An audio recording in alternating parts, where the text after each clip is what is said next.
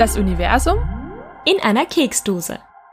Ein Podcast von Galatea, Neso und Psamata.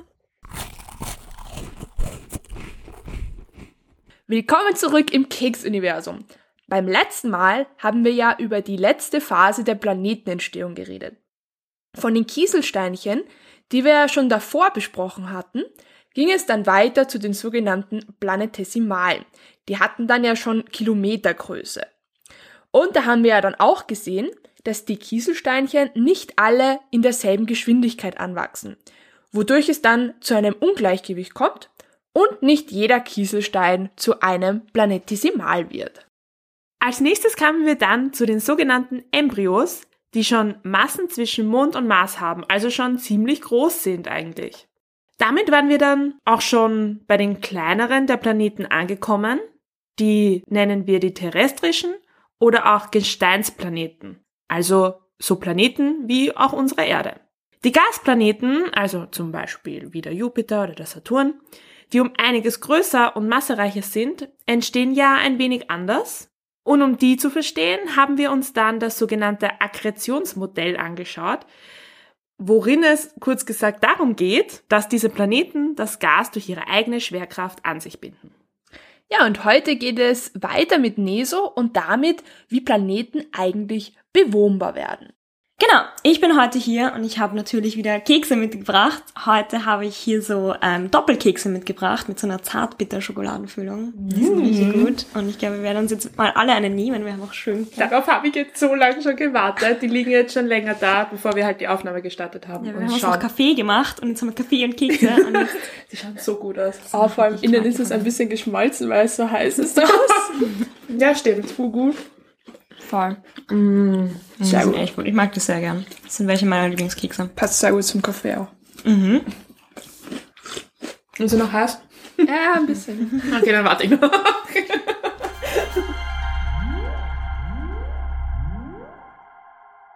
Na gut, dann fangen wir mal an mit dem Thema, wo wir überhaupt hinwollen heute, weil wir kommen jetzt eigentlich schon ziemlich nah zu dem Ende unserer ersten Staffel. Stimmt, das stimmt, ähm, ja.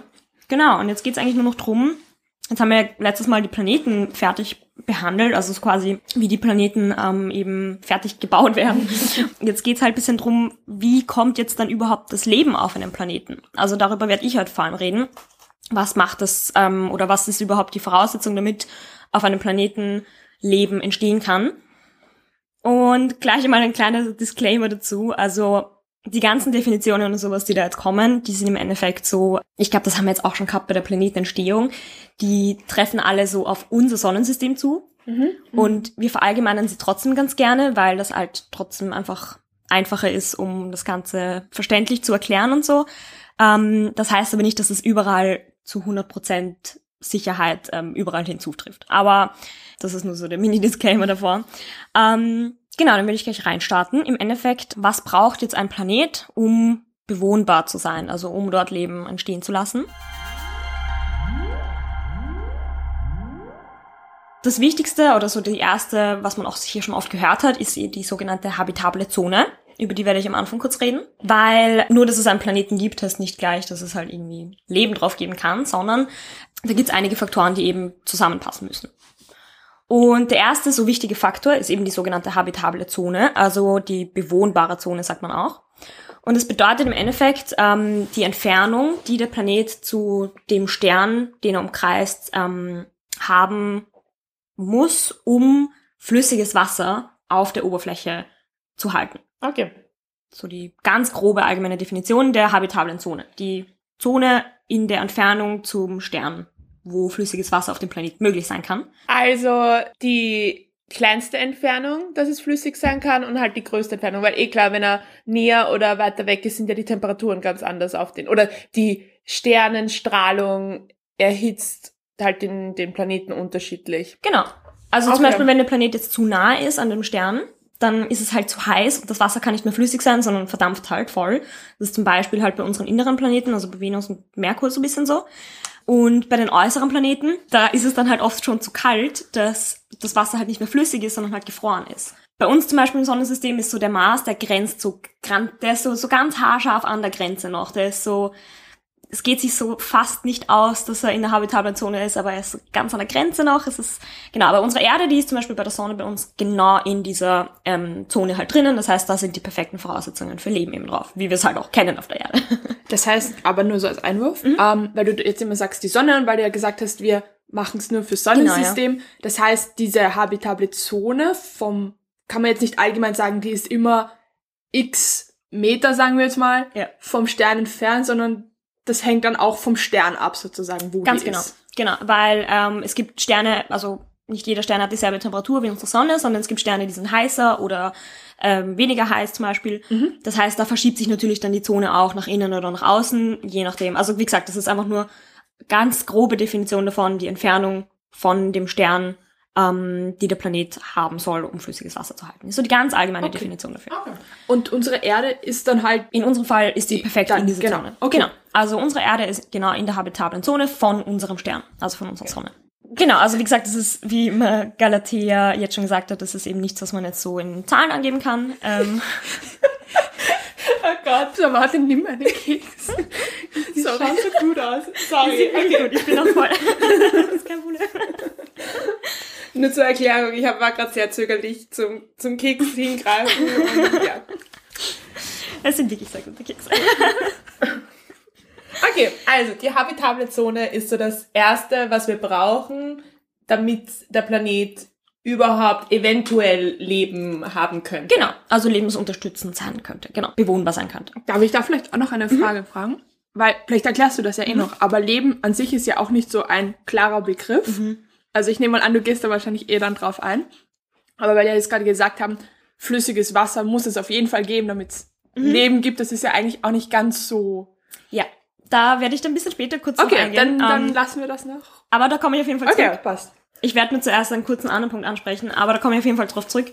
Vor allem die Definition vom Leben, die werde ich in der nächsten Folge besprechen. Da komme ich dann wirklich auf die einzelnen ähm, Aspekte vom Leben halt drauf ein.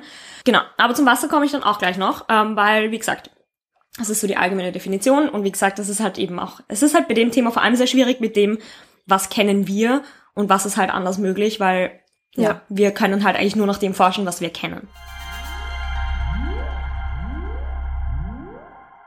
Genau, aber wie jetzt auch schon Samantha gesagt hat, das ist jetzt mal so die erste ähm, Definition, um prinzipiell den Planeten bewohnbar zu machen.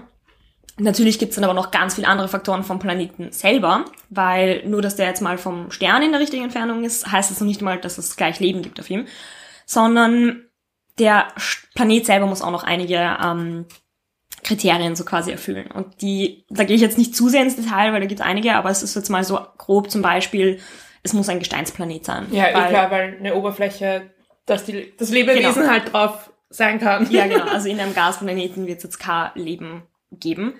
Ähm, genau, das ist mal das eine. Ähm, dann muss auch noch die Masse vom Planeten groß genug sein, um eine Atmosphäre zu halten. Ah, wegen der Schwerkraft. Genau. Weil- sonst die, die Luft sich ja verflüchtigen würde ins Ganz genau. Universum raus, so auf Genau. Zum Beispiel der Merkur, der hat gar keine Atmosphäre. Ähm, also Atmosphäre nochmal ist so eine Art Lufthülle eben um einen Planeten herum. Der Merkur zum Beispiel ist halt zu leicht, unter Anführungszeichen, zu wenig massereich und hat deswegen gar keine Atmosphäre. Das heißt, das ist auf jeden Fall wichtig, weil Atmosphäre ist halt voll wichtig, nicht nur um Luft zu halten, die man dann zum Beispiel auch atmen kann, sondern halt auch als Schutz gegen die Strahlung von der Sonne oder so, weil die halt auch für lebensschädigende Strahlen haben kann. Kennt man ja von der Erde mit dem Ozonloch Genau. und alles. Ja. Das war ganz in den Schlagzeilen in den letzten Dutzenden Jahren, ich weiß schon immer wann, ähm, dass ohne dem Ozon ja viele gefährliche Strahlungen der Sonne so, sonst durchkommen. Da war das ja in Australien mit Mhm. Ja. nicht rausgehen oder zu sehr in die Sonne, weil Krebs, äh, Hautkrebsgefahr und so Genau, Oder weiter. dass die ganzen Schafe gestorben sind oder sowas. Okay, davon musste ich nicht. Das habe ich mal gelesen. Aber ja, dementsprechend in der Atmosphäre, da, also bei der Erde schützt uns ja der, Genau. das ganz stark vor UV, Genau. Röntgen, was auch immer alles Strahlungen. Ja. Trotzdem auch Sonnenbrand ist dann, dann doch wieder gefährlich, wie man halt. Ja, da kann ich Zanate aus Erfahrung sprechen. ja. Genau, prinzipiell, aber eben, das ist schon mal ganz wichtig, um halt gegen so Strahlungen zu schützen. Ähm, dann kommt natürlich noch die Zusammensetzung der Atmosphäre dazu. Also das ist, da geht es dann schon sehr ins Detail, da gehe ich jetzt nicht genau drauf ein, aber da auch nochmal ganz kurz anzuschließen, der Treibhauseffekt ist halt prinzipiell schon auch ein wichtiger Effekt, den ein Planet auch braucht irgendwie.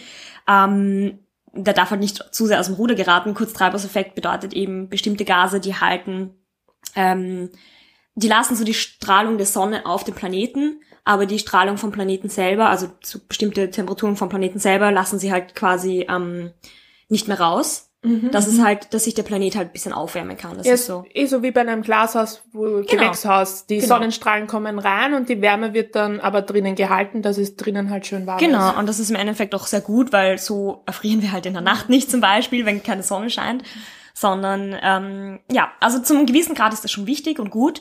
Wenn es halt zu viel wird, dann hützt sich der Planet halt immer mehr auf. Das hat zum Beispiel die Venus, die hat einen extrem starken Treibhauseffekt, auf der wird auch kein Leben mehr möglich sein, weil die mittlerweile so heiß ist, dass wenn man Sonden dorthin schickt, dann schmelzen die beim Landen einfach. Ähm, Hört sich angenehm an. ja, also genau, das heißt, ähm, zum gewissen Grad ist es halt auch wichtig. Das heißt, die Sa- Zusammensetzung von der Atmosphäre ist halt auch ein sehr wichtiger ähm, ja, Teil, um einen Planeten jetzt bewohnbar zu machen. Okay, das heißt, du hast jetzt mal gesagt, sozusagen für das Leben, wie wir es kennen, sagen wir mal so, weil dann explodieren wir ja dadurch Genau. schon mal viele Sachen, ähm, bräuchte man eben jetzt einen ähm, Planeten mit einer festen Oberfläche ähm, und auch einen eben, der in der habitablen Zone ist, also der flüssiges Wasser hat und dass der halt auch eine Atmosphäre hat, Genau. ähm, also eine Lufthülle und aber auch gleichzeitig einen Art Treibhauseffekt gibt, der Mhm. nicht zu extrem ist, damit der Planet sich selbst aber auch warm halten kann Genau, bis zu einem genau. gewissen Grad. Genau, also dass die Wärme halt reguliert wird. Also Atmos- Atmosphäre ist generell auch zur Wärmeregulierung und alles da. Also genau, also das, so ungefähr die Temperaturen müssen dann ja, die Temperaturen müssen dann ja auch passen, um das Wasser halt flüssig zu halten. Ja. Weil, also das kennen wir ja auf der Erde, da gibt's halt sehr viel Ozeane und ähm, sehr viel flüssiges Wasser. Natürlich gibt's dann noch Stellen, wo es halt gefroren ist oder halt verdampft oder so, das ist eh Ja. klar. Aber so im Allgemeinen, genau. Wenn man sich zum Beispiel unsere Erde anschaut, ist das einfach ein gutes Beispiel. Okay, ich hätte noch eine Frage, weil ich jetzt gesagt habe, auch Leben, wie wir es Mhm. kennen. Ähm, ähm, sozusagen, was es auch ist, weil was ich mich jetzt gefragt habe, ist, weil du gesagt hast, zum Beispiel, auf einem Gasplaneten könnte es kein Ja. Mhm. Leben, so wie wir es kennen, geben. Aber ich meine, ich bin kein Biologe oder so. Ja. Ähm, sind wir auch alle nicht. Aber so ganz theoretisch wäre es nicht trotzdem möglich, dass es irgendwelche Mikroben geben könnte dann in einem Gasplaneten oder sowas? Ja, in dem Gasplaneten bin ich nicht sicher. Also das müssten halt dann quasi, weil wenn du dir zum Beispiel jetzt auch unsere Erde anschaust, die, die Atmosphäre ist, besteht ja auch aus Gas. Ja. Und dadurch, dass der Planet ja trotzdem eine Gravitation, eine Schwerkraft hat, zieht er ja trotzdem so alles zu sich halt hin und runter. Mhm. Deswegen könnte ich es mir jetzt gerade sehr schwer vorstellen, dass jetzt in der Atmosphäre gewisse Mikroben leben könnten, die nicht halt auch angezogen werden und dann halt so quasi zum Zentrum gezogen werden von dem Gasplaneten. Verstehst du, was ich meine? Aber wenn sie leicht genug wären, könnten sie ja in einer gewissen Schicht in der Atmosphäre ja theoretisch. Ich meine, in der Luft bei der Erde sind ja auch Bakterien. Ja, und also so wirklich ganz kleine Dinge theoretisch nur. Das wüs wüsste ich jetzt gar nicht, müsste ich auch nochmal recherchieren. Kann ich auch fürs nächste Mal kurz nachschauen. Mhm. Ähm, ja, wie gesagt, wenn wir jetzt einmal mal ausgehen von Leben, das wir kennen, dann wollen wir einen Gesteinsplaneten haben auf jeden Also Fall. du meinst, dass wirklich auch potenziell größeres Leben sich auch entwickeln kann, Genau, so zum wie Beispiel Tiere oder sowas. intelligenteres Leben oder ähm, Okay. komplexeres Leben, sagen wir so. Okay. Weil Einzeller und sowas, das ist dann eh wieder, also die, ja, ähm, aber prinzipiell komplexeres Leben. Okay, na gut, genau. na dann. Genau, Passt. genau. Passt. Aber das passt dann eh auch zum, zur nächsten Folge, dann werde ich das für nächste Folge nochmal nachschauen und nochmal schauen. Mhm. Wenn wir jetzt aber eh schon bei Leben, wie wir es kennen, sind, dann passt das ganz gut, weil was heißt überhaupt jetzt Leben, wie wir es kennen? Im Endeffekt, also das hat man vielleicht eh schon mal so gehört, es basiert auf Kohlenstoff. Kohlenstoff ist eben ein ähm, Element, das sehr, das für uns im, auf der Erde den Grundbaustein von jedem Lebewesen bildet. Es geht jetzt dann schon sehr in die Chemie und Biologie halt rein, da werde ich jetzt auch nicht zu sehr ins Detail gehen. Aber grundsätzlich, was man mal gehört haben kann, ist eben Kohlenstoff bildet den Grundbaustein für alle Lebensformen auf der Erde. Und zusätzlich kommen dann dazu noch ein paar andere Ele Elemente, die so das Grundgerüst für die Biomoleküle, nennt man das, ähm, von eben Lebewesen bilden. Und das sind eben Kohlenstoff. Dann haben wir Stickstoff, Sauerstoff, Wasserstoff, Phosphor und Schwefel. Das sind so die Grundbausteine. Es gibt dann noch andere in geringeren Mengen, da gehe ich jetzt nicht so sehr drauf ein. Aber das passt dann in so im Nachhinein ein bisschen zu Psamates ersten Teilen, weil es da ja drum ging, so quasi die Elemente, die von vorderen Generationen von Sternen entstanden sind, die bilden halt jetzt mittlerweile den Grundbaustein für halt auch Leben, das es gibt hier auf der Erde. Stimmt, also, ja. Da kommen wir so Full Circle wieder zurück zu den Sternen im Endeffekt. Also wie gesagt, so dieses, wir sind Sternenstaub, das kommt halt genau daher. Gut, und im Endeffekt, wenn wir uns dann eben anschauen, also das ist so das, was man halt als Grundbaustein braucht, oder was so die Grundbausteine eben vom Leben sind, ist eben dieser Kohlenstoff. Und da komme ich jetzt zum Wasser nochmal zurück, Mhm. weil ähm, Wasser, warum braucht man überhaupt Wasser? Also eben zum Trinken und alles, ist klar. Aber um jetzt Leben möglich zu machen auf einem Planeten, braucht man, ein, das nennt man eben ein Lösungsmittel. Und ein Lösungsmittel ähm, ist in unserem Fall auf der Erde eben Wasser. Und was das bedeutet ist, man braucht eine Flüssigkeit, bei der oder in der Chemikalien gelöst werden können, ähm, ohne dass jetzt irgendeine große Reaktion passiert. Ein Beispiel dafür ist jetzt, wenn wir Wasser hernehmen, wenn du Salz zum Beispiel in Wasser löst, dann löst sich das eben auf. Aber es passiert jetzt keine große chemische Reaktion wie bei anderen Flüssigkeiten. explodiert so. nicht, Genau, es wie bei Cola und Brausetabletten oder sowas. Ähm, und gleichzeitig müssen aber andere Chemikalien, äh, Chemikalien muss es noch geben, die quasi ungelöst bleiben. Also wenn man sich das bei Wasser anschaut, dann gibt's eben viele Sachen lösen sich auf in Wasser, aber es gibt viele Sachen, die halt einfach von Wasser halt unberührt quasi sind, unter Anführungszeichen. Also mit Chemikalien meinst du jetzt diese, auch diese Grundbausteine, Genau. weil Chemikalien so im Alltag, stimmt, das stimmt, da das denkt man Reinigungsmittel oder so. Voll, aber genau, das ist halt wichtig, dass halt manche ähm, von diesen Elementen im Endeffekt auch, Ja. genau, dass die halt auch Okay, ungelöst bleiben, ja, damit ja. sich halt auch feste Strukturen bilden können, überhaupt auf dem Planeten und so. Ähm, genau, und bei uns ist es im Endeffekt halt das Lösungsmittel Wasser, das hat sich halt bei uns so durchgesetzt. Und deswegen suchen wir auch, wenn wir jetzt zum Beispiel nach anderem Leben suchen, anderen Lebensformen, immer nach flüssigem Wasser. Oder immer eigentlich unter Anführungszeichen, fast immer, weil es gibt schon auch Theorien, dass es woanders andere Flüssigkeiten als Lö Lösungsmittel geben könnte. Ja, da sind wir wieder bei dem, was kennen wir Genau. und dass die anderen Lebensformen würden wir halt noch nicht kennen. Genau. In dem Fall, ja. Ja. Und es ist halt extrem schwierig, ähm, deswegen auch generell die Frage so mit extraterrestrischem Leben, weil ich glaube, dass wir schon auch da irgendwie sehr, zum Teil irgendwie schon noch limitiert denken, aber es geht Ja. auch nicht anders, weil wir, Menschen können sich eigentlich nicht Sachen vorstellen, die sie nicht kennen. Deswegen ist es halt sehr schwierig.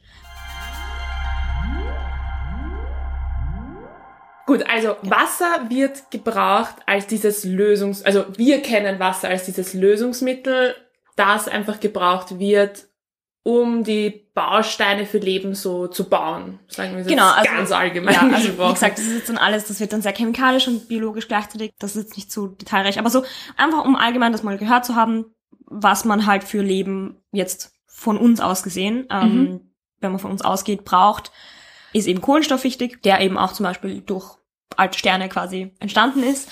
Und ähm, Wasser ist halt einfach ein, ein oder halt eben eine Ja. Flüssigkeit, die, die diese ähm, Eigenschaften hat, wie zum Beispiel Wasser es hat. Wie gesagt, da gibt's halt die Theorien, dass es auf anderen Planeten was anderes geben kann. Das ist auch ähm, alles sehr komplex dann oder halt wissen wir halt einfach noch nicht. Was auch zum Beispiel spannend ist, ist, dass es schon Experimente oder äh, Theorien noch gab, dass es andere Grundbausteine als Kohlenstoff zum Beispiel geben könnte. Ähm, da hat man zumindest aber noch nichts gefunden, weil Kohlenstoff reagiert halt einfach extrem gerne quasi unter Anführungszeichen mit anderen Elementen. Deswegen ist das ein perfekter Grundbaustein, weil das ist extrem leicht, was ähm, um halt, also geht extrem leicht Reaktionen ein und ist sehr ergiebig im Endeffekt. Ähm, genau, deswegen ist halt Kohlenstoff so der, der Grundbaustein, der hat sich bei uns halt so durchgesetzt. Jetzt als äh, kurzer Einwurf, weil mir das gerade eingefallen ist, der Kohlenstoff, aber auch, was du gesagt hast vorher schon, Phosphor und so weiter, das ist zum Beispiel auch alles in unserer DNA drinnen. Genau. Also DNA, wenn man sich denkt, das ist ja das, was die Lebewesen ausmacht, DNA gäbe es nicht ohne Kohlenstoff und ohne Genau. Phosphor. Und ich glaube, Schwefel ist eigentlich auch drinnen. Genau, also es ist, ja. Also wie gesagt, so die Grundbausteine, ich wiederhole es nochmal, sind Kohlenstoff, Stickstoff, Sauerstoff, Wasserstoff und Phosphor und Schwefel. Dann gibt's halt noch in kleinen Spuren sowas wie zum Beispiel jetzt ähm, Eisen, Magnesium, Kalium, Natrium und Calcium. Das sind so die dann bisschen weniger prominent oder wie sagt man das, äh, doch prominenten, aber die sind dann auch in Spuren da. Okay. Ähm, und ja, im Endeffekt ist es eh voll komplex. Also jede Lebewesen besteht halt aus ganz vielen Elementen im Endeffekt. Ja. Und das Grundgerüst ist halt so quasi die, die ersten paar, die ich da genannt habe. Ähm, und das Grundgerüst ist ja auch so die DNA, DNA im Endeffekt. Mhm. Also das, deswegen ist es ja genau auch da drinnen, weil, ja. Fuck.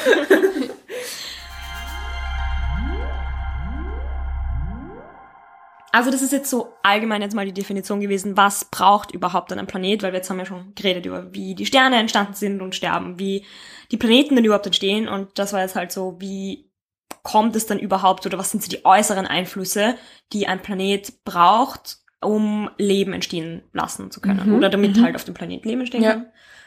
Das war jetzt eben so der grobe Überblick darüber mal. Genau, beim nächsten Mal würde ich dann halt mehr darauf eingehen, wie jetzt explizit auf unserer Erde das Leben entstanden ist, was so da die Schritte waren. Ähm, aber jetzt wissen wir schon mal, was so die Bausteine dafür sind, ja?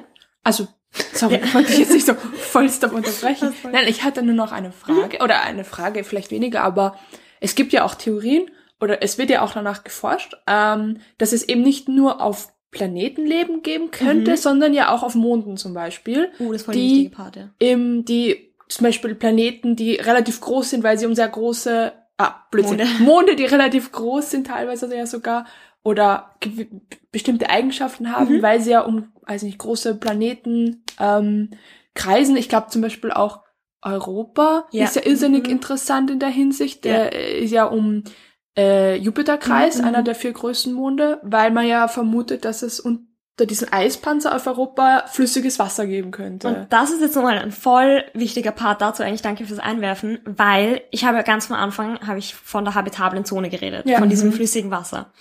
Und deswegen ist auch diese Definition der habitablen Zone, das ist ein grober Richtwert, mit dem wir halt gut was anfangen können im ersten Moment, wenn man nach Planeten sucht, die Leben unterstützen könnten. Aber man ist jetzt schon immer mehr drauf gekommen, was oder halt so, oder überlegt halt immer mehr, was, wenn es diese habitable Zone nur zu einem gewissen Grad braucht und was, wenn es außerhalb dieser habitablen Zone auch Leben geben Ja. könnte. Und da kommt zum Beispiel Europa voll ins Spiel, weil das ist ein Eismond. Also der hat eine kilometerdicke ähm, Eisschicht drauf. Und es gibt aber Theorien durch die große Anziehungskraft vom Jupiter, dass ähm, unterirdisch, unter diesen dicken Eisschichten, ähm, sich dort das Wasser, also dass halt flüssiges Wasser unter dieser Eisschicht ist. Mhm. Weil die Gezeitenkräfte vom Jupiter da somit ein Ja, mit Reibung und genau. allem, dass sich das so erhitzt. Genau, genau. Und da gibt's schon noch Theorien ähm, und da will auch danach geforscht werden. Das ist halt sehr schwierig, weil man muss halt theoretisch, um wirklich danach zu forschen, halt hin Ja. zu Europa, was schon mal ein langer Weg ist, und dann ähm, irgendwie durch diese kilometerdicke Eisschicht kommen, um zu schauen, ob es da irgendwo Wasser dann Ja. gibt, flüssiges. Aber prinzipiell, genau, wird dann auch Theorie, also gibt schon Theorien, dass es halt auf Monden auch Leben geben könnte und dass es vielleicht nicht einmal die habitable Zone bei denen, sagen wir jetzt, braucht. Okay. Das heißt, sagen, flüssiges Wasser ist nicht immer gleich eine gewisse Distanz zum Stern, Genau. sondern es kann auch andere Faktoren geben. Genau, ja. Wie zum Beispiel unter der Oberfläche von, ja, was anderem. Ja. Also da, es muss halt die Temperatur stimmen. Genau, ja. Temperatur, Druck und so weiter. Ja. Da, da wird es schon wieder sehr physikalisch.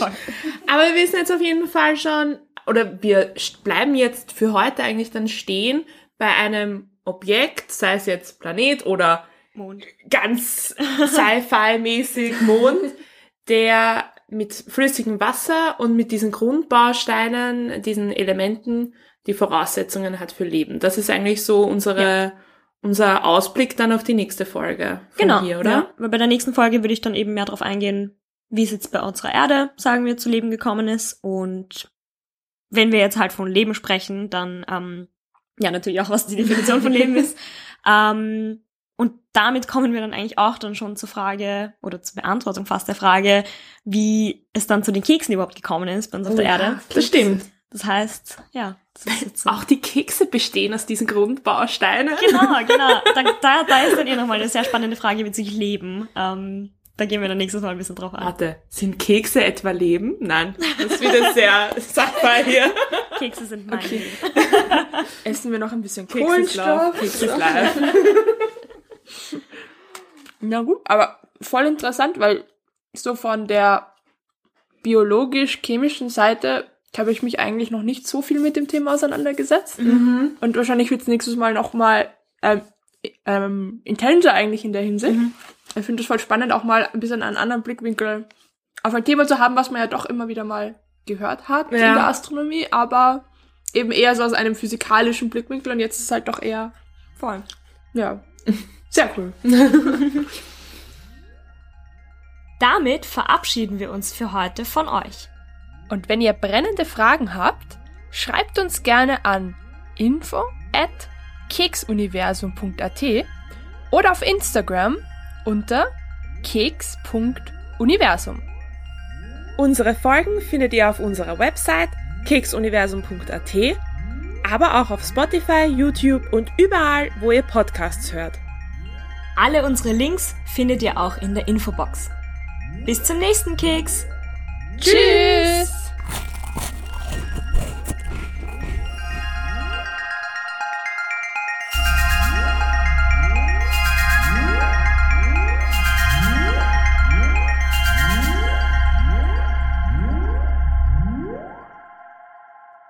Um einen groben Überblick über die Themen zu verschaffen, sind einige Informationen vereinfachter dargestellt, als sie in Wirklichkeit sind. Wir gehen in weiteren Folgen genauer auf einzelne Themengebiete ein. Für Fragen und Anmerkungen schreibt uns gerne eine Mail. Über Wirkungen und unerwünschte Nebenwirkungen von Keksverzehr fragen Sie Ihren Arzt oder Apotheker.